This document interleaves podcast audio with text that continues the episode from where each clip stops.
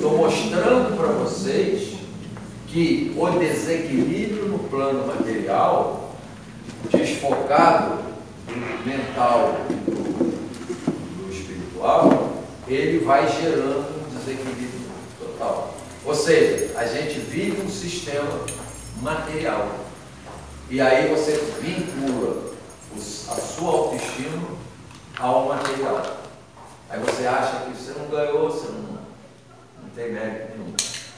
Quando você se liberta disso, desse conceito, você pode ter a situação que for, não vai fazer diferença nenhuma. Aí você se cura.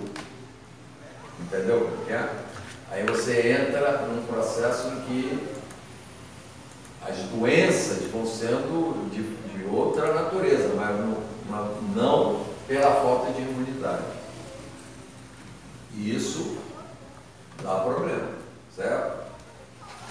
Então tudo é, é, que desequilibra, ele, ele cria uma, uma, um desequilíbrio também na imunologia.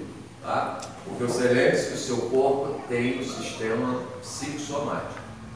Então tudo influencia esse sistema. E aí você movimenta o sistema glandular, produção de hormônios, de toxinas, de tudo mais. E é, é, a gente tem um pensamento aqui, na espiritualidade, que a mente comanda e tudo obedece.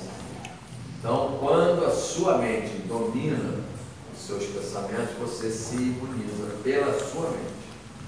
Quando você não julga, quando você não, não esquenta com o outro, mas compreende o outro, não concorda com o outro, não precisa concordar, mas não pode desequilibrar interiormente.